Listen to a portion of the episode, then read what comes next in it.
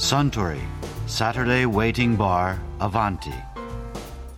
This program is brought to you by Suntory. スタードライマティーニをかしこまりました。ああどうも眠くていけませんね夜更かしですか最近レンタルビデオ店にアメリカのテレビドラマの DVD がずらりと並んでるじゃないですかまあそれで物は試しとロストをまとめて借りてきてみたらやめられなくなっちゃいましてね。気がついたら朝の6時ですよ。それはそれは。アメリカのテレビシリーズがこんなにもてはやされるようになったのはいつからなんですかね？NHK が ER を放送するようになってからじゃないですか？うん確かにね。ER がしつけ役だったかもしれないですね。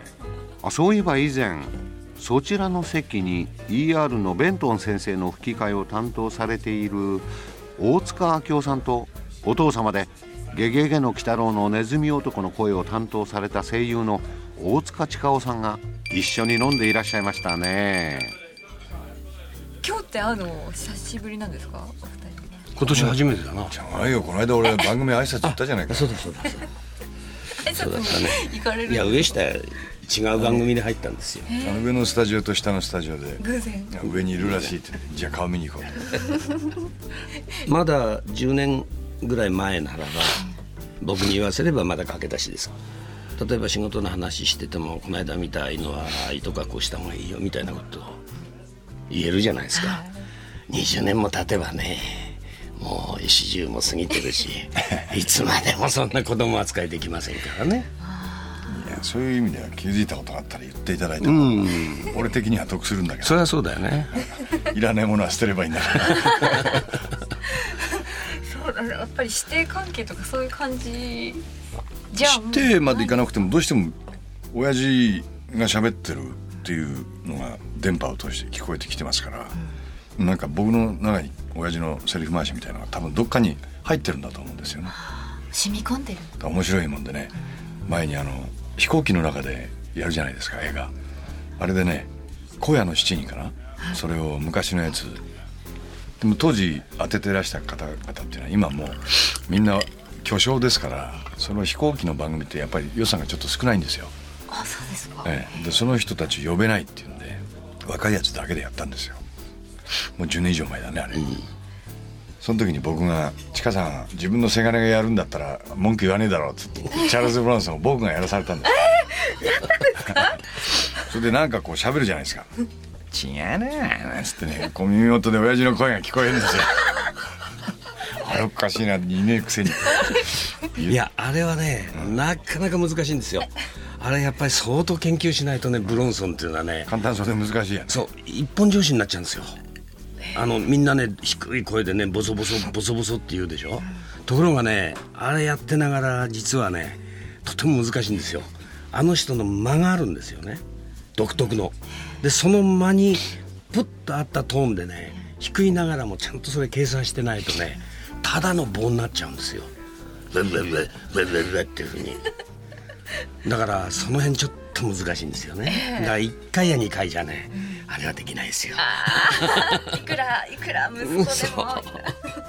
音楽やってる人だと多分分かると思うんですけど、あのリズムセリフを例えば音符にした時にえここからここまでの音階があるとしたらこの中で3つしか使えない人もいて、だけど達者になってくるとこの中で微妙にねたくさんいろんな音で使えるようになるんですよこれだけのだから5音の間にもシャープとフラットがあるじゃないですか、それをうまくこうその間に合わせてその辺の音でプッと出るとピタッと合うんですよね。で一見聞いてるとずっと棒に聞こえるんだけど耳のいい人が聞いてるとちゃんとこれがあるんですよ。それができないとアフレコ例えば動画にしても吹き替えにしてもその音程を数多く持てる人の方がうまいわけですれないですよ。だから 普通意識して聞いてませんからね。だから例えばね私の場合だとブロンソンだと自分の中間よりもちょっと下の音要するにこの音ですね。それで「よし分かった」っていうふうな言い方をするとブロンソン系統になるんですよ。でリチャード・イドマークになるとその中間音で自分の地声にちょっと近くなったところでここをこわばらせて喋るとリチャード・ウィドマークの声なんですよ。です自分のハイトーンだけで喋るとネズミ男になるわけですよ「北野さんやだ」っていうふうになるわけですよネズミ男ってのはすごい仕事だよね。くたびれたねあれは俺はね一番すげえ仕事はネズミ男だと思ってどうしてですか？るいやあの漫画はやっぱり漫画ですからセリフ入れ込む人によってその役の立体感っていうのはまるっきり違ってくるんですけどえその意味においてあれほど強力にかつ繊細に作り上げてるキャラクターってめったにないんですよ。ネズミ男という。そのずるさとか卑怯さとか愛嬌とか。あの似たところでブラック魔王っていうのがあるんですけどブラック魔王っていうのはあのやっぱりネズミ男あってのブラック魔王だと俺は思ってる。そうね、そういえば聞いたことあるよ。なんか何を？ネズミ男でいびらいたっていうの。小学生の頃。いやなんかでも要するに珍しい仕事だからさバカなやつはちょっかい出してくるわけよ。大塚近うだから大塚痴漢って言ってみたりさ。ネズミ男だからお前は小ネズミ男だなんて言われたなネズミ小僧とかね。そういうこと言ったやつは次の瞬間後悔してる。言わなきゃよかったって思って たんですけど。なんえヒーローじゃなかったんだ。やっぱりね子供たちにとってネズミ男っていうのはヒーローじゃないんですね。え大人鬼太郎ですよ。大人が見るとネズミ男ってなんて面白いんだろうと思うんですけど。もう小さい頃から僕は絶対お父さんと同じ仕事するなんて思ってたんですか？絶対しないって思ってたんですよ 作文見ると僕はサラリーマンになって日曜日には子供を必ず遊園地に連れて行くって 頭痛いがね。それはもしかしてそれはお父様がお忙しかった？そうですね。だまあ土曜日曜はないですしそれで夜が遅いもんだから朝寝てますでしょ？ひどいですからね。僕は血のみ子なのに泣いてセリフがうるさいからセリフが覚えられないって言って僕はお尻に詰め込まれてたらしいですよ。いや一番大事な頃なのよ。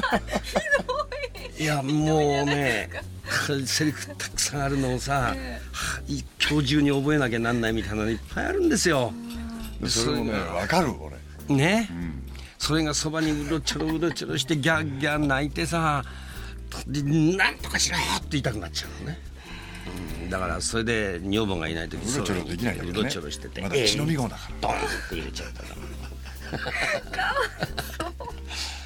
かわいそうな子だったんですそんけどな目にあって。でも今思うとねそれが無理もないっていうかすごく分かりますね。でも僕はね嬉しかったね。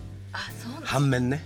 反面。うん。やっぱりこの感性の中に生きる仕事を選んでくれたっていうことはね、とっても僕としてはね僕の中にあるものを引き継いでくれるみたいなね気持ちがなんとなくあるからで僕のことも分かってもらえるしさ。俺が例えば役者になってなければそうそうそうそう。セリフ覚えるのにうるさいって言って詰め込まれたことが分かるって言えないわけですよ。そういう意味では嬉しいですよね、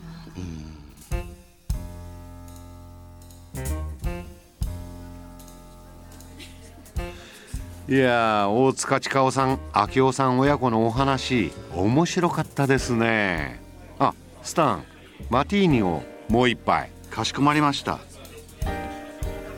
ところで私と一緒にもう少し聞き耳を立ててみたい方は毎週土曜日の夕方お近くの FM 局で放送のサントリーサタデーウェイティングバーをお尋ねください東京一の日常会話が盗み聞きできますよ